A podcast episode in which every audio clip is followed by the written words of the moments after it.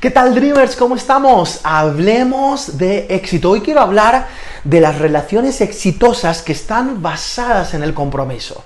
Si queremos hablar de relaciones entre socios, por ejemplo, eh, a veces hay traiciones, ¿no? Socios de empresa, o a veces también relaciones eh, de pareja, ¿verdad?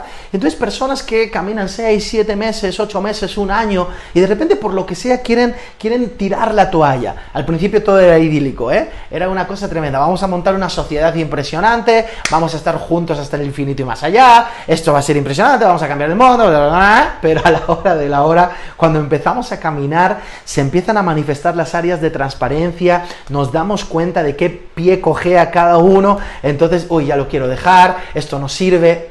¿Desde dónde estamos mirando la relación?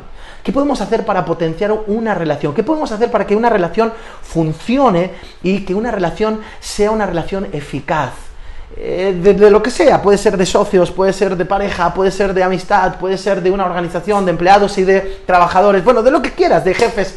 Bueno, ¿Cómo podemos hacer? Mira, tenemos que venir desde dos fundamentos claves. Número uno, el compromiso.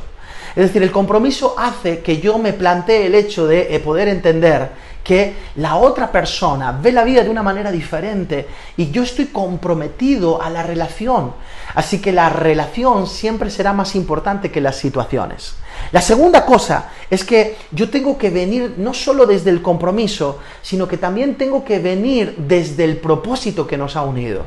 O sea, al final, ¿cuál es la clave? ¿Mis intereses personales? O los suyos. Vamos a estar en una continua lucha para ver quién gana en medio de esos procesos o realmente vamos a buscar ese ganar, ganar, donde el proceso, donde eh, eh, lo que queremos lograr, el propósito es aquello que nos permite seguir caminando. Para fortalecer las relaciones tenemos que venir desde el compromiso. Es decir, estoy comprometido a la relación y las situaciones las solucionamos y tengo que venir desde el propósito. El propósito es lo que definitivamente nos une y es lo que tiene valor. Y si yo tengo que ceder, cederé. Pero el propósito es lo que nos ha unido y es lo que nos permitirá poder conquistar lo que queremos conquistar. Si lo puedes soñar, lo puedes lograr.